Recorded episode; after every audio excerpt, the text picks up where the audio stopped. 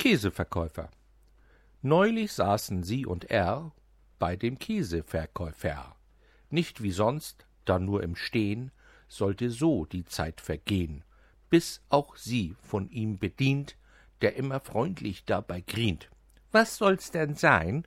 So seine Frage, legt das Papier auf seine Waage. Kräftig, würzig, mit Geruch, davon hat er nie genug. So mancher Käse in dem Tresen war schon kurz vor dem Verwesen.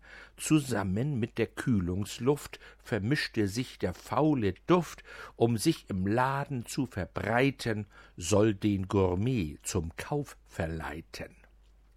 Ganz tief aus dem Darme drinnen lässt er kräftig was entrinnen. Eine Wolke ärgstem Duft vermischt sich mit der Käseluft.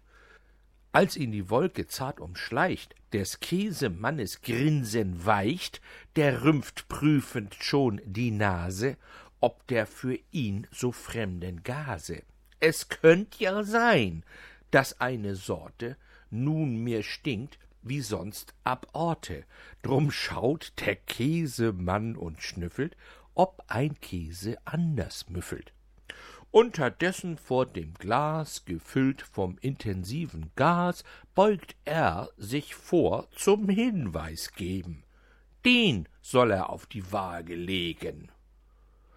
Doch durch das Beugen und auch Bücken scheint ihm erneut was zu entrücken. Er spürt es nur und hört es nicht, doch stinken tut es fürchterlich. Bevor ein Kunde sich beschwert, er selbst aus seiner Haut nun fährt.